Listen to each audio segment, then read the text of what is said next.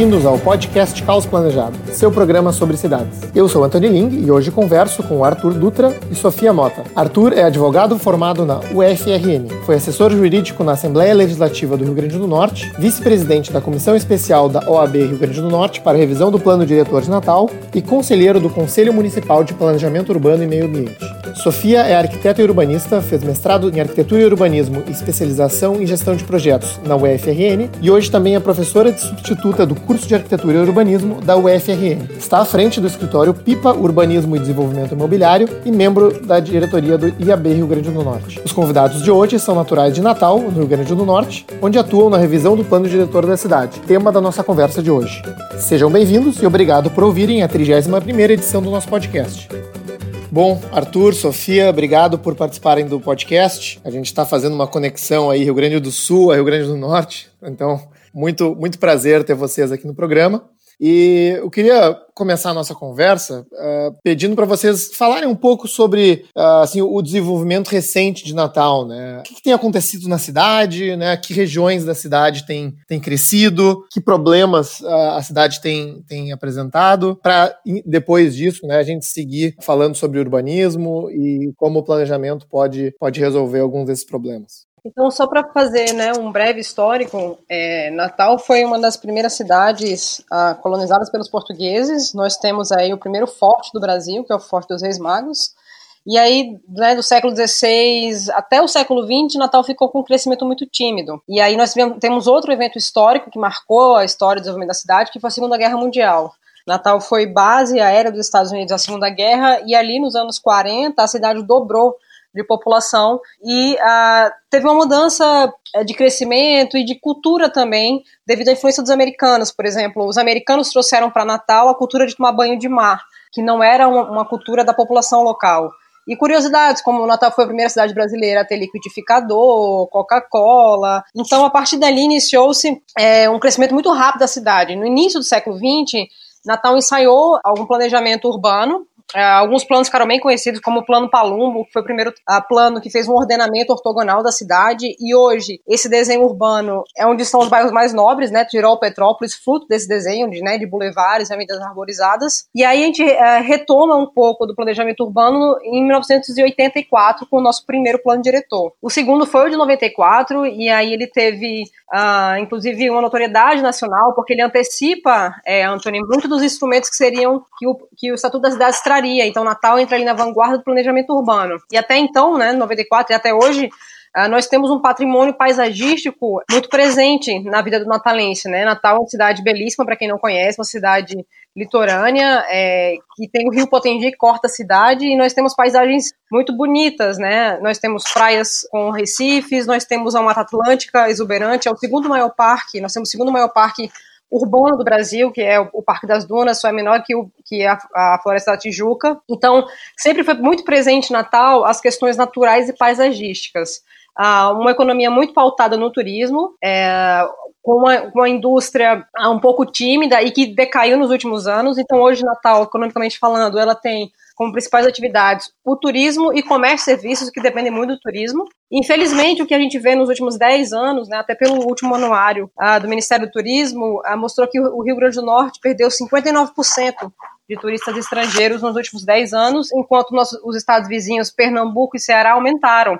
Então demonstra que não é uma questão aí macroeconômica do Brasil, mas uma questão muito local. Há alguns anos Natal está um pouco, digamos assim, do ponto de vista turístico, né, que não pode ser uma única atividade econômica, mas do ponto de vista turístico um pouco parada. Nós não temos atrativos, o que a gente vê nossas praias elas são as mesmas de 20 anos, não que a cidade precise se reinventar sempre, mas é como se tivéssemos ficado parados no tempo. Isso se reflete na atividade econômica. O que a gente vê hoje é que a cidade deixou de ser tão pujante. E isso, acredito, refletido em termos apenas um foco no, é, no turismo, e mesmo sendo atividade principal, não há, investimentos que promovam, uh, por exemplo, o uso sustentável dessas áreas. Não, é um bom, um bom aparado aí do, do, que tem acontecido. Uma coisa, o Arthur ou Sofia, né? Eu, eu tenho acompanhado o podcast do Arthur e uma, uma situação que me chamou a atenção, né? É um, é, é digamos assim, um certo um aparente descompasso entre os objetivos pretendidos do, do plano diretor atual, né, em relação às áreas que, que, que, deveriam crescer na cidade, né, e o crescimento da cidade de fato. Uh, áreas que deveriam estar crescendo estão perdendo população, enquanto outras áreas estão crescendo. Então, vocês poderiam explicar um pouco desse efeito né, e, e, e o que pode ter levado a essa, a essa condição? Esse, Antônio, foi um dos poucos consensos que se teve com relação à avaliação do plano diretor de 2007, que foi exatamente esse esvaziamento das regiões centrais. Que eu acho que é um fenômeno de muitas cidades, não é só de Natal, né? mas o nosso foi, foi muito acentuado. A Zona Leste, que era a região tida como adensável, e que do, no, do plano diretor de 94 para 2007 ele teve os potenciais construtivos reduzidos e isso teve um impacto. Essa opção do, do plano diretor seguinte ele espalhou a cidade e ocasionou um, um grande fluxo, a fuga de investimentos, de moradores para as cidades aqui da região metropolitana de Natal, principalmente Parnamirim, São Gonçalo do Amarante e Ceramirim, são as cidades vizinhas aqui que fazem parte da Grande Natal. E isso foi uma avaliação assim que todo mundo viu de cara depois que colocaram ah, as estatísticas sobre população em Natal. A Zona Norte cresceu, que é uma, é uma região que fica do outro lado do Rio Potengi, e hoje é a maior concentração populacional de Natal. É, a maior parte da população está na Zona Norte, é uma área que não é, é de adensamento básico, né, potencial construtivo 1.2, que está em discussão agora por conta da questão da infraestrutura, e a Zona Oeste, que também é uma região que tem muito pouca estrutura. Enquanto a Zona Leste, que é a zona histórica, onde estão os bairros históricos da Ribeira, da Cidade Alta, Tirol, Petrópolis, que é o plano Palumbo, que Sofia falou, essas regiões perderam muita população. E isso ficou muito claro no plano diretor, e agora, essa, nessa revisão que a gente está passando ainda agora, que não terminou, vai entrar no quarto ano, né, que é um recorde mundial de, de revisão do plano diretor, eu acho, é, para tentar remediar isso, para que as áreas centrais elas voltem a ter vida, e hoje, infelizmente, não tem. É, então, comentando o que Arthur falou, o que a gente percebe, Anthony, é que Uh, os objetivos pretendidos em 2007 são os mesmos de hoje, mas uh, os instrumentos e a, e a estratégia pensada para ocupar o centro não funcionou de fato. Exatamente o que Arthur falou.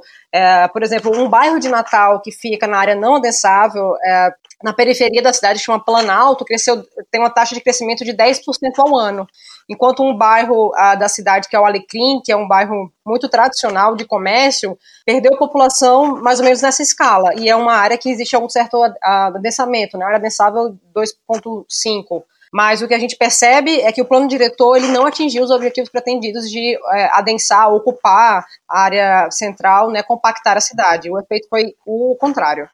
É, eu, eu, não, eu não conheço Natal, né, mas é, acho que dá para ver, só pela, pela ocupação urbana dessa área norte da cidade, né? Que a forma de ocupação urbana, ela não é, ela não é informal, mas é, é aparentemente o que eu chamo de semi-formal, às vezes. Me parece ter uma ocupação dentro de lotes regulares, mas sem necessariamente ter um, um regramento construtivo ou que segue um, um plano urbanístico específico, né? E vocês podem comentar sobre isso. E aí, uma pergunta que eu queria fazer para vocês é, é em relação à área central também. A gente vê ali, bom, o índice de duas vezes e meio não é é um índice alto. Talvez no histórico de Natal isso possa ser visto como algo alto ou significativo, né? Mas se a gente for pensar né, em regiões que buscam adensamento, né, como os próprios eixos de adensamento instituídos em São Paulo, que chega a 4, ou na zona portuária do Rio de Janeiro, onde também se buscou o adensamento né, na operação urbana, que chega a 10, índices maiores, né, de cidades maiores. Então, além disso, né, acho que vocês já comentaram, a gente estava conversando aqui né, por e-mail e outras conversas, também sobre a questão de patrimônio histórico. Então, uh, te, teria uma explicação né, de por que, que esse plano não deu certo, né, por que, que essa ocupação ocorreu uh, de forma periférica, que, que, a, que avaliação vocês fazem sobre esse crescimento? A cidade é muito complexa, né, Antônio? É muito difícil falar um porquê, né? A gente entende algumas tendências. Então, para contextualizar também o ouvinte, em 94, o nosso plano diretor previa um coeficiente máximo na cidade de 5,5. É, e aí, em 2007, reduziu-se o máximo para 3,5. E, ao mesmo tempo, na, nós tínhamos coeficientes parecidos, por exemplo, na cidade de Parnamirim, mas o lote já era mais barato, porque existe também a consolidação, digamos assim, cultural do preço do lote. Então, as áreas centrais aqui, os, principais, os bairros mais caros, tidos como mais caros da cidade, que são Tirol, Petrópolis, já tinha 5,5 em 94, baixou para 3,5. Então, eu acredito que a parte desse espalhamento da cidade foi em função de uma redução desses coeficientes também e a disponibilidade de terras mais baratas em, em áreas mais longes, né? Por exemplo, como eu te falei a gente, em outras conversas, Parnamirim, que é a cidade colada com Natal, Uh, cresceu 100%. Natal perdeu população, mas quando a gente olha o mapa do emprego na região metropolitana, era totalmente concentrado em Natal. Então, aquele movimento pendular, é, né, que já é praxe no Brasil, mora-se na região periférica e trabalha-se no centro. por que, que o centro não consegue é, atrair moradores? A gente acredita que em função do preço do terreno e que ele não tem um potencial construtivo uh, compatível com a compactação da cidade, né, que permita que a gente tenha densidade de pessoas é, dentro da cidade. E, por, e também por não termos adotado é uma política voltada para a mobilidade, quando é uma questão dos eixos, que é uma coisa que está em discussão agora na revisão do plano diretor. Então, quando a gente não adota uma política de você atrair uh, construções para os eixos, o que acontece? Aquele bairro ali, né, onde passa uma avenida central, ele é mais caro, mas na avenida é, é mais caro ainda, mas não tem diferença de potencial que atraia né, o investidor, e aí ele constrói no meio do, no meio do bairro. Então, acaba espalhando. Se você olhar a imagem aérea de Natal, você vê que ela é muito espalhada, não existe um eixo de crescimento assim, nítido. E Natal, Natal tem um território pequeno, não é? não é um território grande. E, e com relação a, a, essa a zona histórica, a gente tem aqui os bairros da Cidade Alta da Ribeira, que foram o berço, né, são o berço de Natal com Alecrim. É, a gente tem lá um grande acervo patrimonial histórico, que uma, uma boa parte é, é, é, tombado pelo, pelo IFAM e alguns também são tombados pelo patrimônio histórico municipal, a gente, tem uma lei, uma lei do ano 2000 que, são, que prevê o tombamento desses bens pelo, pelo município. E o que é que está sendo feito agora com relação a, a, essa legislação na revisão do plano diretor? Eu acho que essa legislação tem uma, uma falha muito grave com relação aos incentivos que ela prevê para os proprietários, porque são, são incentivos que não trazem critérios objetivos. Gente tem um altíssimo grau de subjetividade, são burocráticos você conseguir junto à Secretaria de Urbanismo e o fato é que não se consegue, consegue muito pouco isso aqui em Natal. Claro que não é só problema, mas eu acho que a opção que está sendo feita agora de colocar essa parte, é, de revogar, que é, é, é o que está proposto hoje aqui na cidade, de revogar essa legislação e colocar tudo dentro do plano diretor como sistema de proteção do patrimônio histórico, não sei se é a melhor opção, porque o plano diretor é uma legislação muito rígida e de difícil alteração. Ao passo que uma lei municipal ela pode ser sendo ajustada na medida em que forem feitos outros projetos de revitalização do centro histórico. Já tivemos muitos aqui em Natal e nunca nem saiu de papel. Chegamos até, inclusive, Anthony, e Sofia pode falar também sobre isso, um projeto de operação urbana consorciada para a zona histórica que nunca saiu do papel, porque a gente não, não encontrou a modelagem é, mais adequada para você conciliar todos os interesses que estão ali resumidos naquela zona histórica. Isso é que está travando a nossa que aquilo tenha vida aqui em Natal. E esses, esses edifícios históricos, eles hoje eles estão sendo utilizados? É, porque às vezes é comum ver esses edifícios subutilizados ou até abandonados, né?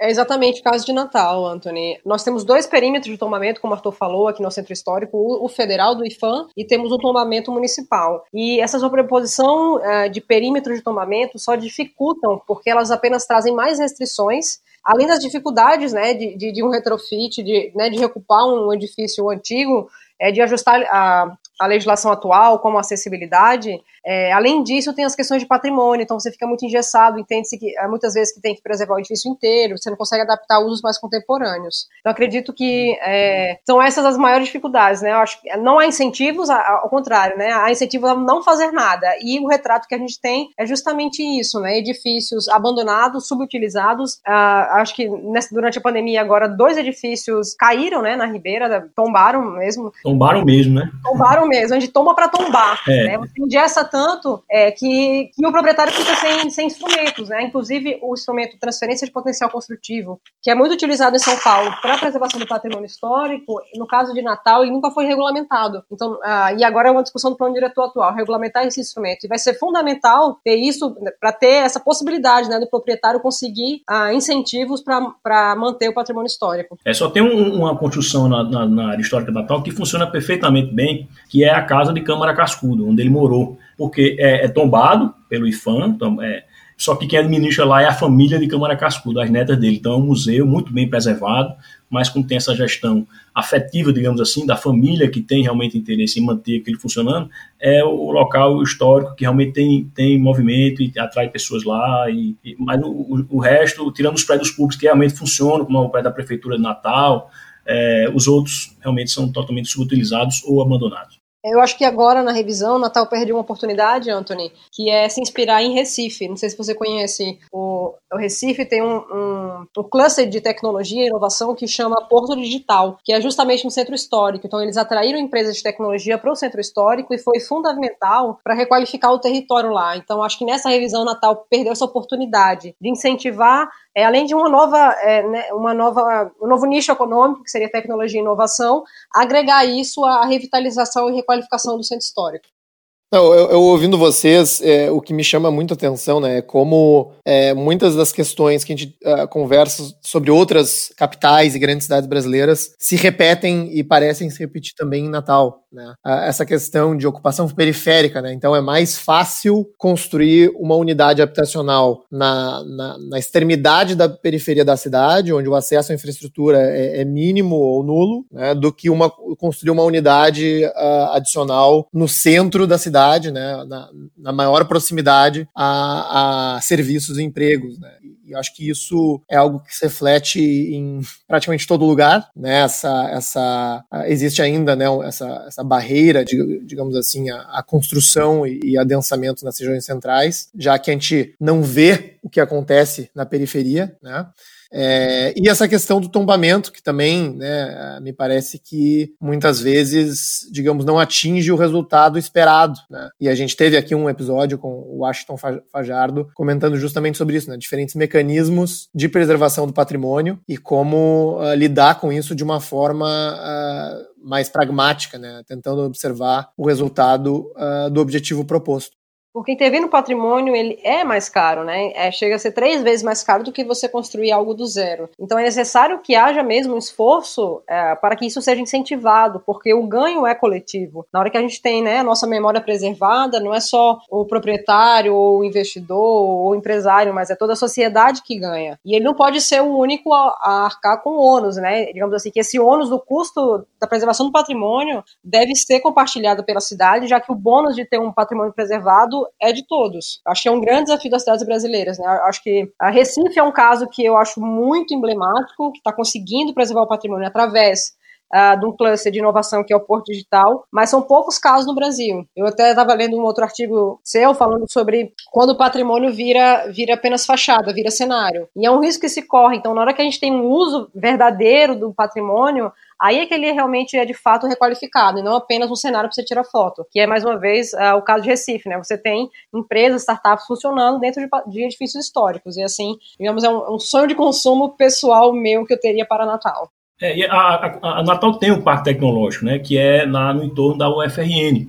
A concepção original desse parque tecnológico era exatamente na Ribeira, mas por questões políticas locais terminou não dando certo e foi instalado lá na UFRN, dentro de uma área, veja só, com pesadíssimas construções, é, restrições construtivas. E isso é, é, ocasionou para que, que, que, quando eles traçaram o perímetro do parque tecnológico para as empresas de base tecnológica que fossem se instalar lá para ter os benefícios fiscais de impostos municipais e facilidades de licenciamento, etc., é, eles tiveram que aumentar muito o perímetro, espalhando esse parque tecnológico, perdendo a intenção de, de ser tudo próximo uma coisa da outra e isso também está em discussão no, no, próprio plano diretor, porque é uma região que é localizada no entorno do Parque das Dunas e está assim, uma discussão muito viva sobre essa questão do gabarito dessa área, né, e que interessa diretamente a, a, ao Parque Tecnológico, porque eh, os aluguéis para as empresas se instalarem lá são muito caros, porque só tem casas de conjunto. Então, para o, não é o perfil de imóvel que as empresas com esse segmento têm condições de, de, de, investir. Então, essa opção também tem muito a ver com essa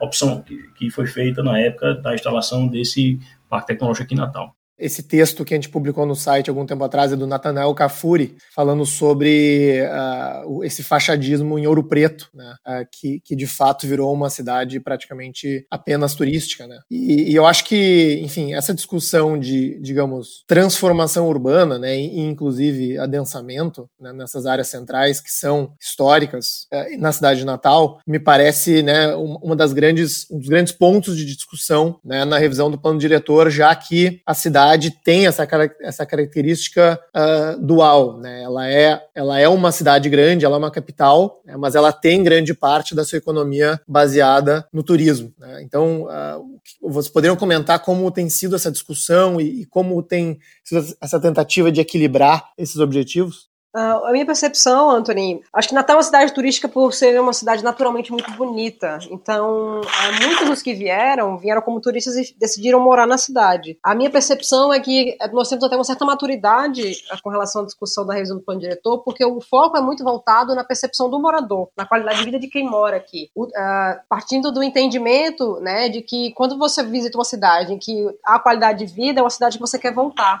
Então, o que eu vejo quando a gente fala da pauta turística é muito muito uh, voltado para a preservação da paisagem natural, que é um consenso na cidade, como também de um uso sustentável das nossas áreas verdes. Muito mais do que, por exemplo, uh, como nós tivemos em 87, uma área especial turística, que não cabe mais numa cidade contemporânea no século XXI, um zoneamento tão rígido. Então, por exemplo, nós temos uma avenida aqui, que de um lado você tem o mar, do outro lado você tem o Parque das Dunas, e que quando foi criada em 87, e até hoje é assim, é uma área que só pode ser construir hotéis, hotéis e restaurantes, no final só tivemos hotéis.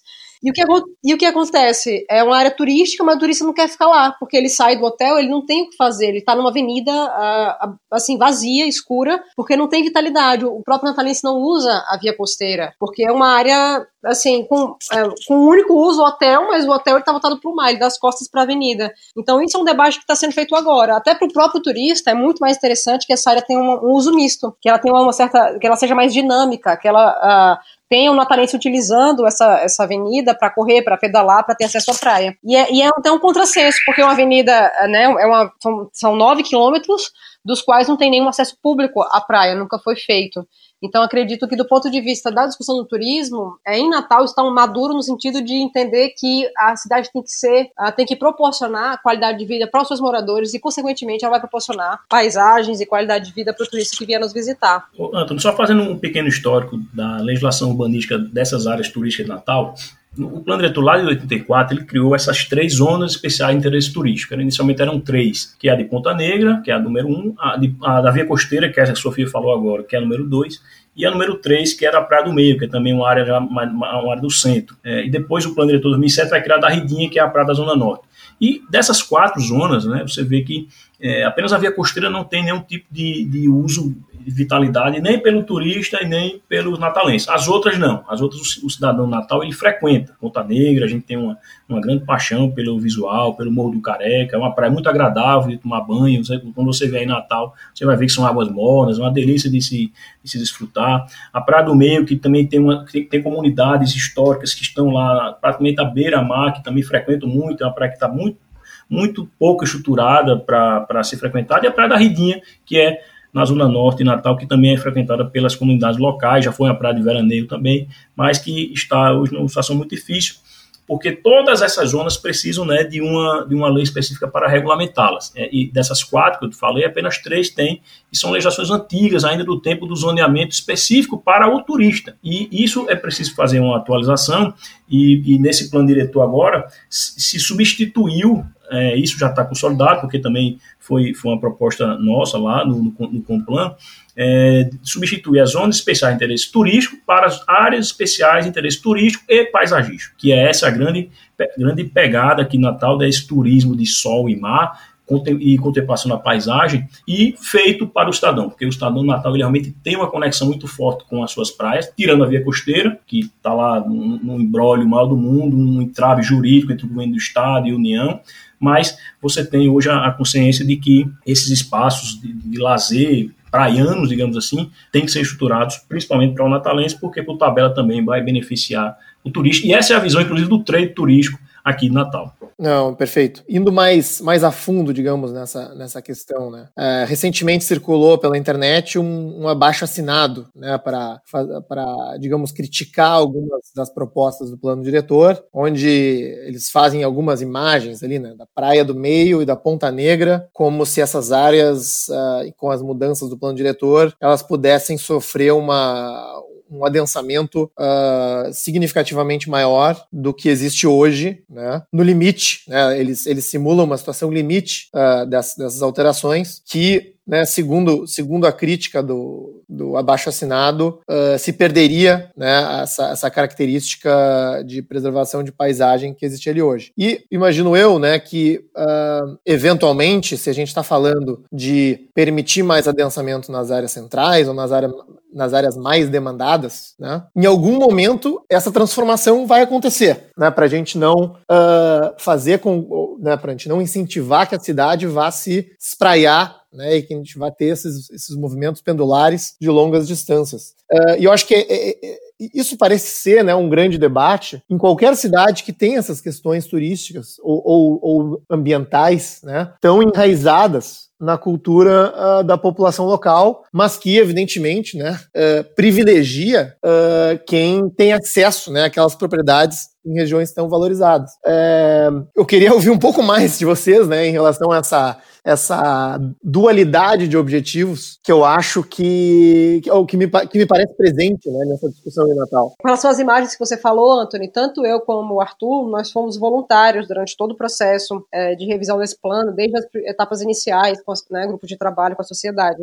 E nunca houve propostas, é, né, nunca houve ideias que, que propusessem a, acabar com é, o controle de gabarito naquelas áreas. Então, aquelas imagens, elas vêm muito de uma filosofia de ver o pior cenário possível. Mas esse pior cenário nunca foi proposto para a revisão do plano diretor e não é o que está posto. Como o Arthur mesmo falou, é um consenso na cidade que nós, nós temos um grande patrimônio que é a paisagem. E é consenso na cidade, inclusive pelo trade turístico, principalmente, eles entendem, têm essa maturidade de que é o que deve ser preservado. E, assim, como o Arthur falou também, Natal é uma cidade pequena, né? Nós temos, por exemplo, a metade do tamanho de São Gonçalo do Amarante, que é uma cidade aqui vizinha. E é uma cidade 100% urbana. Natal não tem área rural. Então, é, acho que cabe o debate se nós entendemos que a cidade ela tem que trazer seus moradores de volta, já que as pessoas basicamente usam Natal e só dormem fora, né, boa parte da população que está nas cidades periféricas, é necessário que a gente tenha, é, incentive né, a produção de habitação de interesse social em larga escala. E habitação de interesse social, na minha visão, Anthony, não é uma, um, um lote com uma casa. Né? É, tem que haver uma certa densidade para que a gente tenha viabilidade é, econômica e de infraestrutura para essas áreas. Então, se a gente entende ah, que as áreas costeiras ah, há um controle de gabarito e um controle de densidade, é necessário que em outras áreas onde haja infraestrutura nós incentivamos, incentivemos a, essa densidade densidade construtiva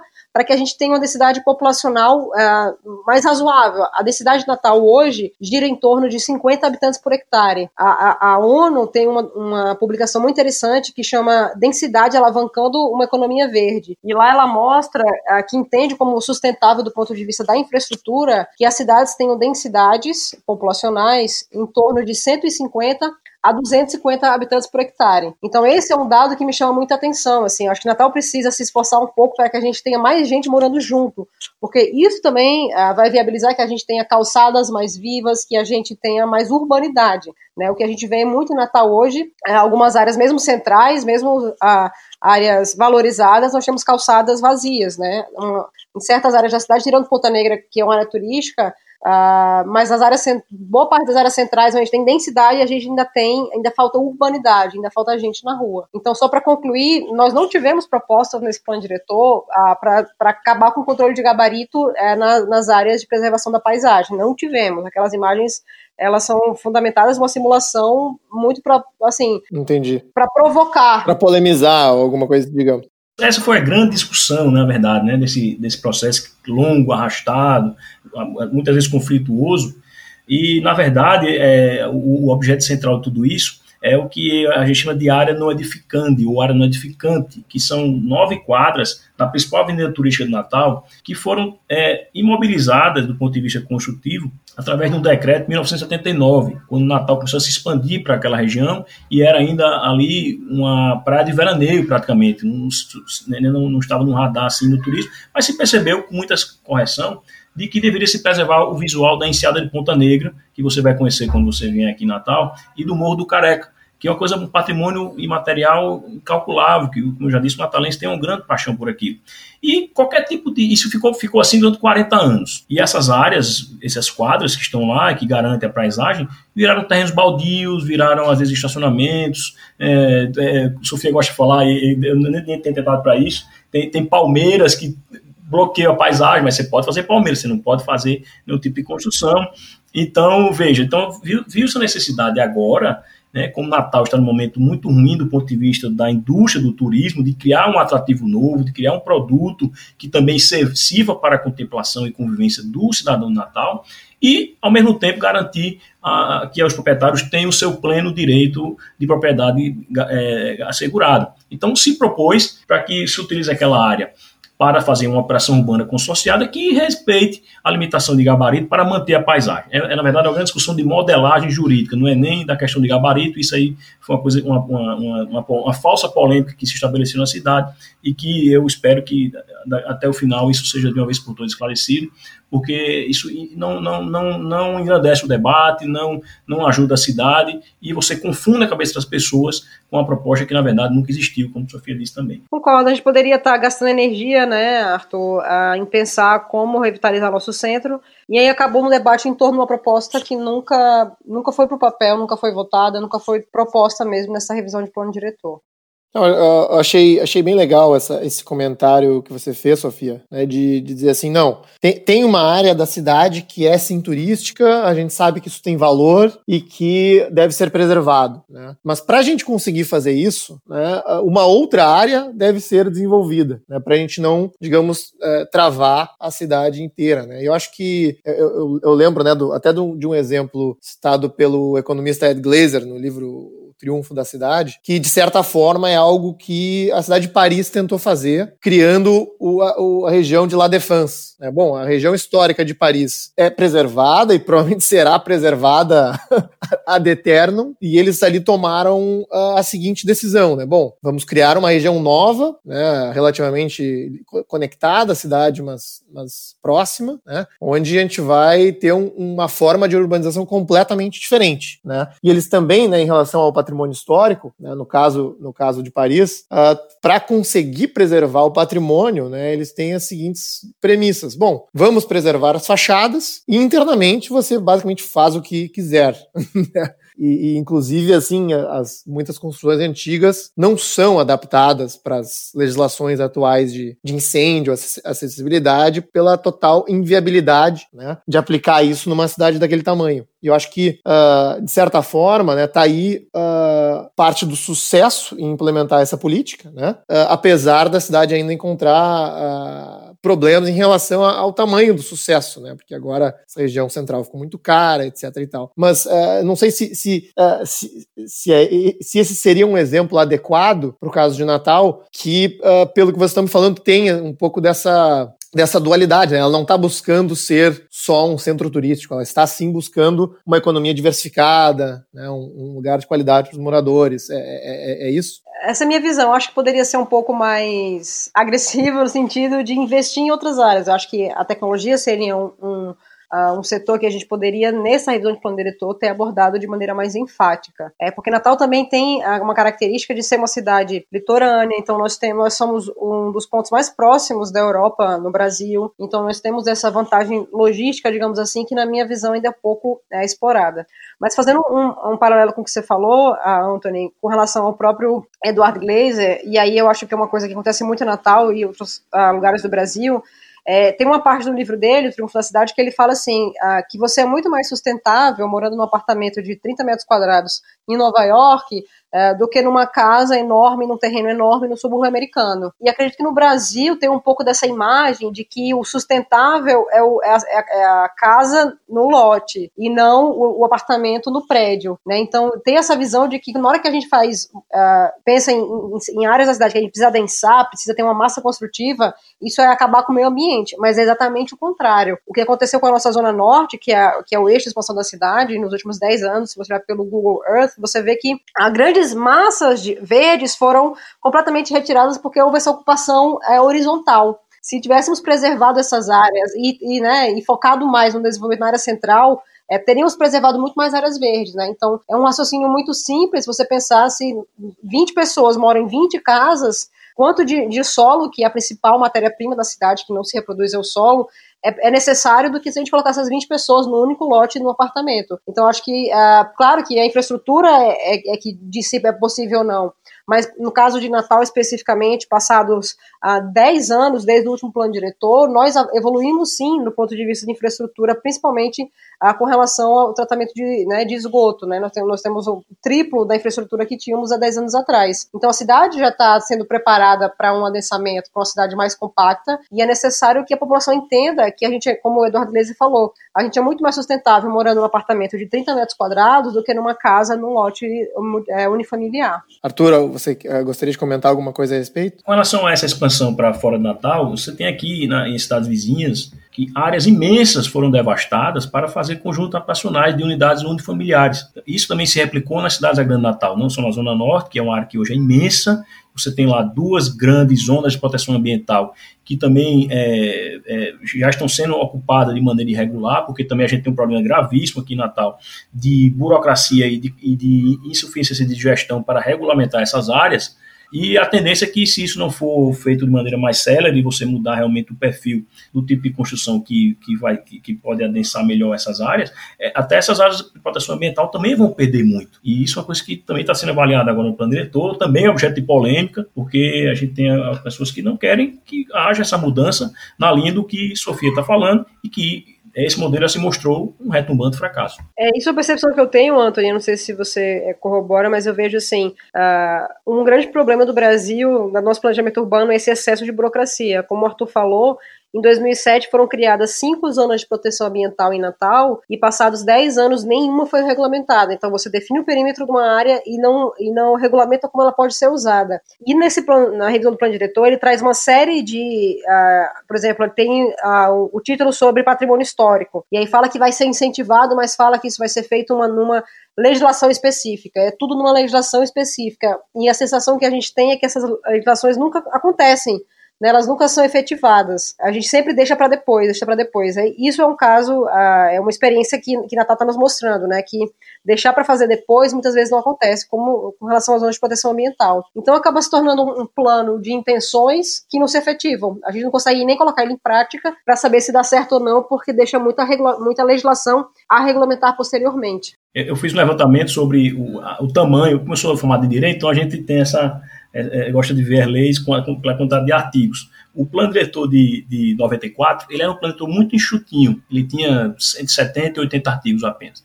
Quando foi fazer o 2007, ele já dobrou, já teve mais de 152, 153 artigos. Esse atual, que talvez saia esse ano, a gente não sabe, porque teve aí também uma questão, uma discussão judicial que está entrando, que suspendeu é, o, a, a divulgação do resultado da, da, votação da minuta, ele já vai com mais de quase 300 artigos. Então, assim, você está, cada, cada vez que passa, cada revisão, você burocratiza mais, você cria mais conselhos, você cria mais leis para regulamentar a posteriori. Essa situação da lei de proteção uh, do patrimônio histórico, por exemplo, a gente já tem uma lei de 2000 que poderia muito bem ser aperfeiçoada, uma lei ordinária, teria um trâmite muito mais rápido do que você revogar ela e colocar dentro do plano diretor, que, como eu disse, é uma lei de, de mudança muito rígida. Ele tem que ter um trâmite mais especial para que seja alterado qualquer coisa dessa. Então, eu acho que é, são algumas opções que são feitas aqui na cidade que, na verdade, elas não dão dinamismo para que a gente vá aperfeiçoando a gestão urbana da cidade. É, a cidade é dinâmica, né? Não para, não dá para esperar 10 anos para pensar de novo.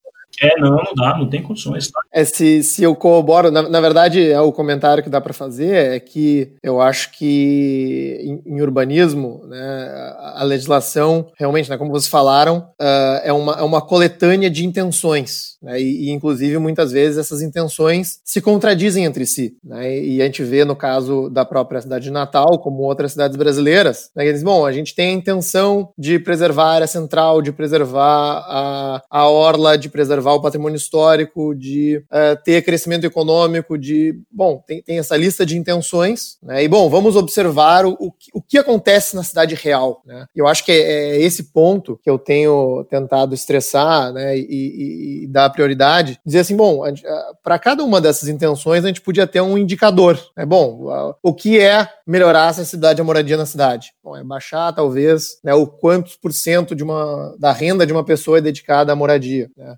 E aí, monitorar isso ao longo do, do, do tempo né, que o plano de, diretor é, é implementado. E se esse indicador não for atingido, é porque tem que mudar o que foi escrito, basicamente, né? Uh, uh, porque porque não, não, não deu certo. Né? Uh, o mesmo vale para ocupação de áreas periféricas, né? ou de ocupação irregular de áreas de, de mananciais, né? leitos de rio, que me parece ser uma situação que está acontecendo em Natal também. Né? Então, essa é a parte que, a gente, que entra quando a gente chama de gest, da gestão né? do dia a dia, digamos. Né? Bom, a gente tem as leis que a gente tem que regulamentar como as coisas devem acontecer e nossos planos, nossas intenções, mas a gente tem que também né, ter um esforço grande de acompanhar o que está acontecendo para depois voltar atrás né, e, mudar o que foi planejado. Isso, perfeito. Eu acho que nossos planos poderiam ser mais audaciosos, no sentido de ter metas mais claras, né? Não sei até que ponto, ponto de vista jurídico, e Arthur pode a, comentar. É, o plano diretor, em vez de dizer promover né, a, a igualdade social, deveria ser reduzir a proporção da população que vive em áreas irregulares. Natal hoje, Anthony, 10% 10% da população, então 10% da população mora em favelas, em áreas irregulares. Né? Nós temos 800 mil habitantes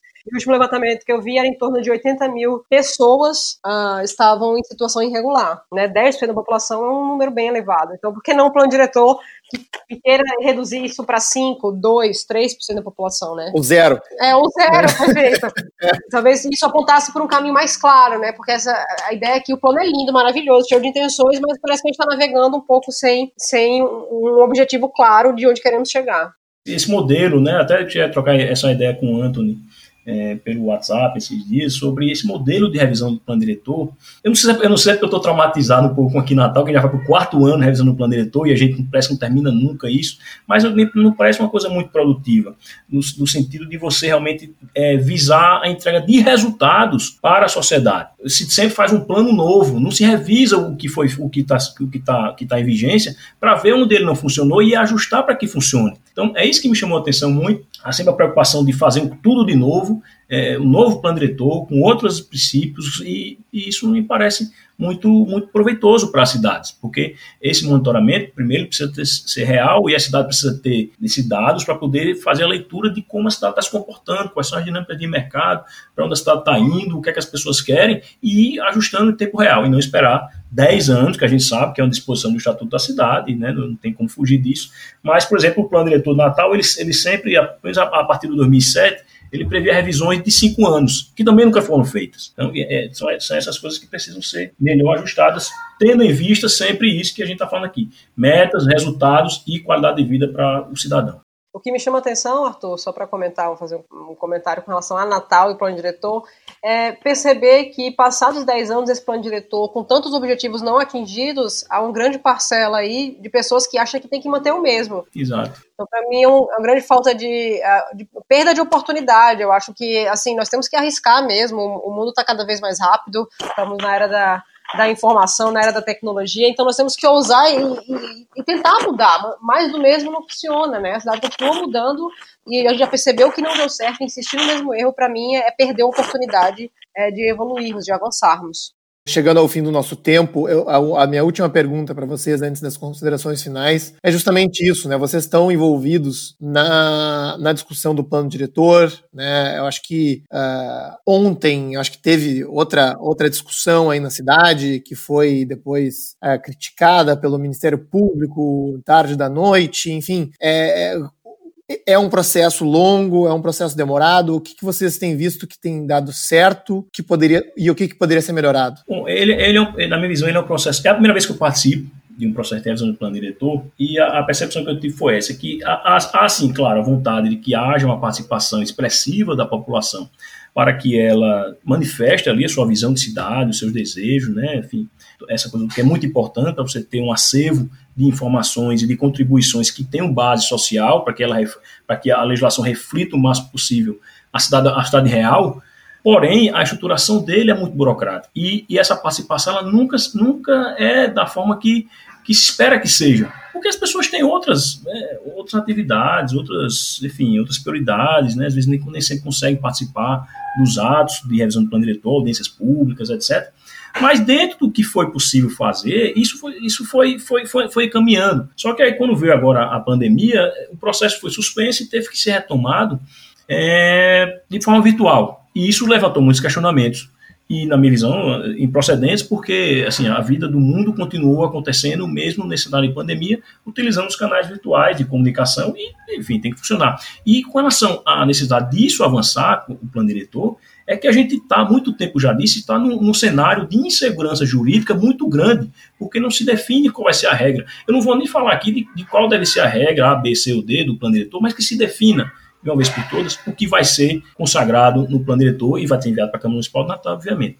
Então, houve essa discussão agora, o Ministério Público entrou com uma ação questionando ah, alguns atos virtuais que foram praticados ah, na, na, nesse, nesse, nesse período de pandemia. O, o juiz que recebeu a causa ele deferiu uma liminar apenas para suspender o envio do resultado da votação dos delegados para, é, é para definir qual é a minuta que vai para a Câmara Municipal, e isso está em trâmite ainda, está em stand-by.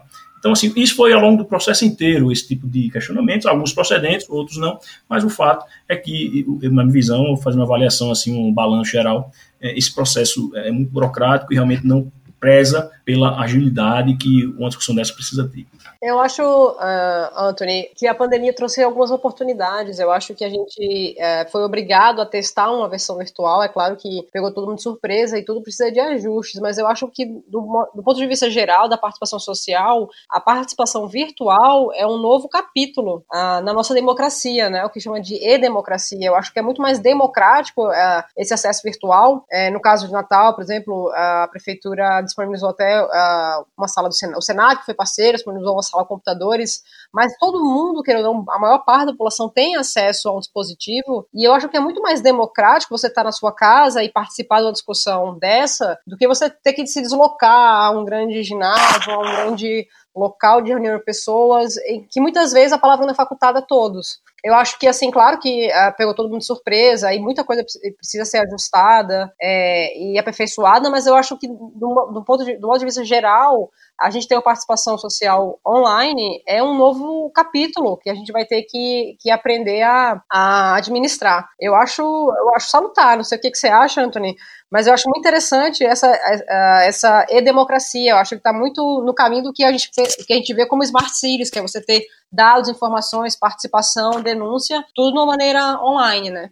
Me parece, né, que justamente se a gente conseguir usar isso como uma ferramenta para potencializar e, e, aumentar o acesso, né, talvez não dizer assim, bom, é claro que a pandemia nos traz restrições físicas, sanitárias para algumas coisas, né? Mas eu achei muito legal essa, essa iniciativa do Senac, por exemplo, né? Para dizer assim, bom, mesmo se você não tem, né, a, a uma conexão, você vai até um lugar, né, que, que uh, te proporcione isso, né? E aí, em um ambiente uh, digamos, de retomada, né, eventualmente a gente poderia ter né, essa, essa mistura de, de, de, tipos de contribuição, né, que eu acho que é que sim, é, é benéfica porque a gente consegue abranger um número maior de pessoas. Eu acho que uma crítica muito frequente a esse tipo de audiência pública é essa questão né, do deslocamento, dos horários, né, as pessoas trabalham, têm dificuldades de, de chegar num lugar, né, de se expressar nessas, nessas audiências. Né, e, e eu acho que as ferramentas digitais devem ser usadas para ampliar esse acesso. Né? E, e, realmente estamos aprendendo ainda com isso, né? e provavelmente vamos errar algumas vezes em relação a isso, mas uh, acho que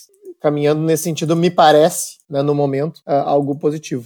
Com, relação ao processo em si, uh, eu tenho uma experiência, tive experiência de participar de algumas charretes, né, que é o método projetual, E eu acho que era um método que poderia ser aplicado, sim, é, de uma maneira mais rápida, para discussões de planos diretores em, em, certas regiões da cidade, que a gente tivesse todos os técnicos e a população ali opinando sobre projetos mesmo. Eu acho que faltou, acho que falta no Brasil é uma coisa mais pragmática, né? Fica muito no debate, debate, debate, e, e a, a sensação que dá quando a gente participa de um processo como esse aqui no caso de Natal é que cada etapa parece que tudo pode ser uh, é, rasgado e, e, propor uma coisa completamente nova, né? Porque bota uma, por exemplo, aqui em Natal você tinha a prefeitura fez uma, uma minuta e aí manda para os conselhos, aí os conselhos voltam, tira artigo, bota, bota artigo, aí vai para os delegados segmentos, tira artigo, bota artigo, então não, não, parece, às vezes não dá a sensação que é um processo de construção contínua mas que, que cada etapa parece que zera tudo de novo. Então acho que isso a gente poderia, né, seria interessante aperfeiçoar é, acho que agora a gente está num momento de, de revisão de plano diretor em várias cidades do Brasil, né? Acho que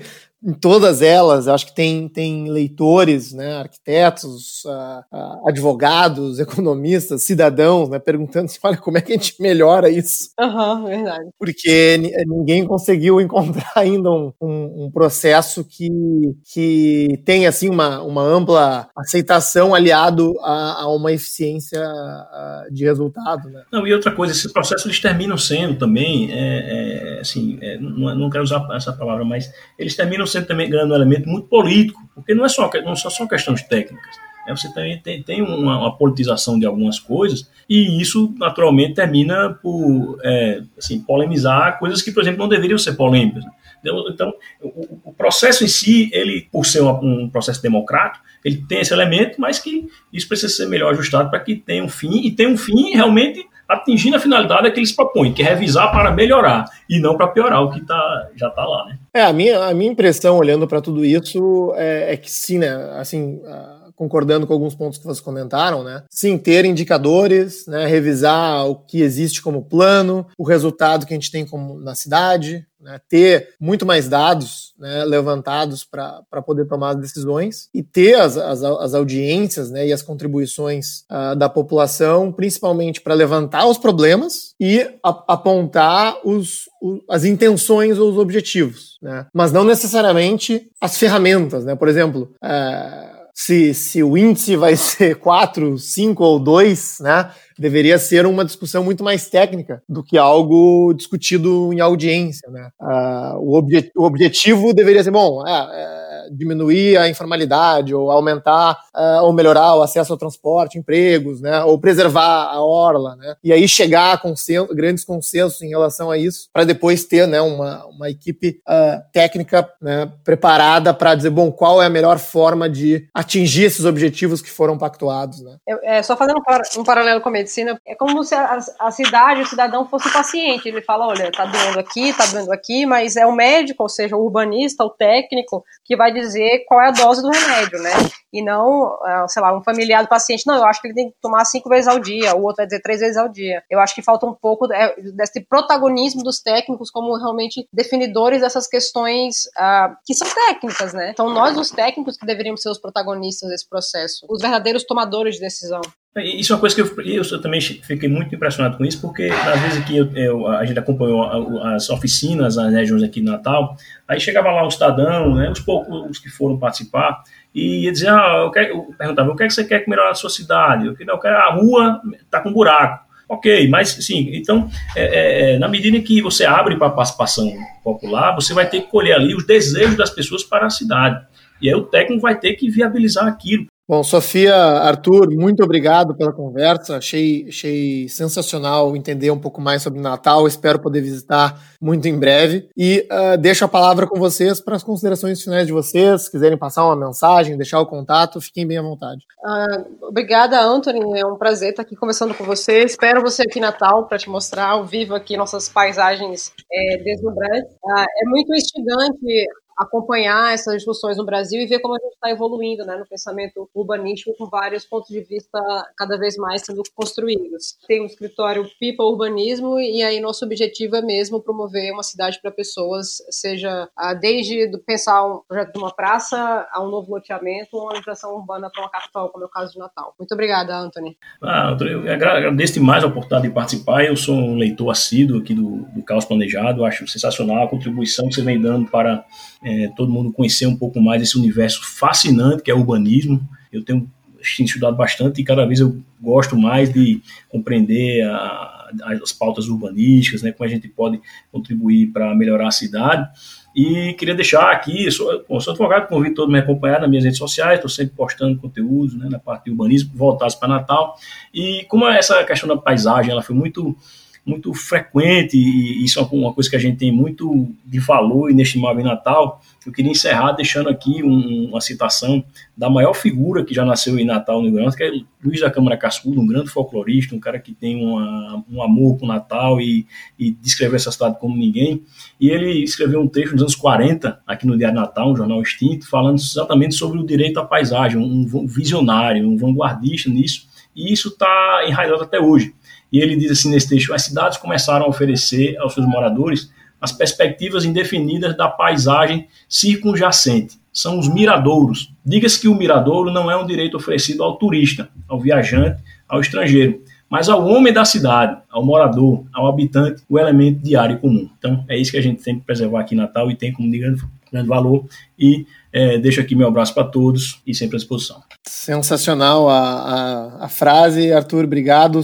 Sofia, né? Prazer ter a participação de vocês e espero encontrá-los em breve. Muito obrigado.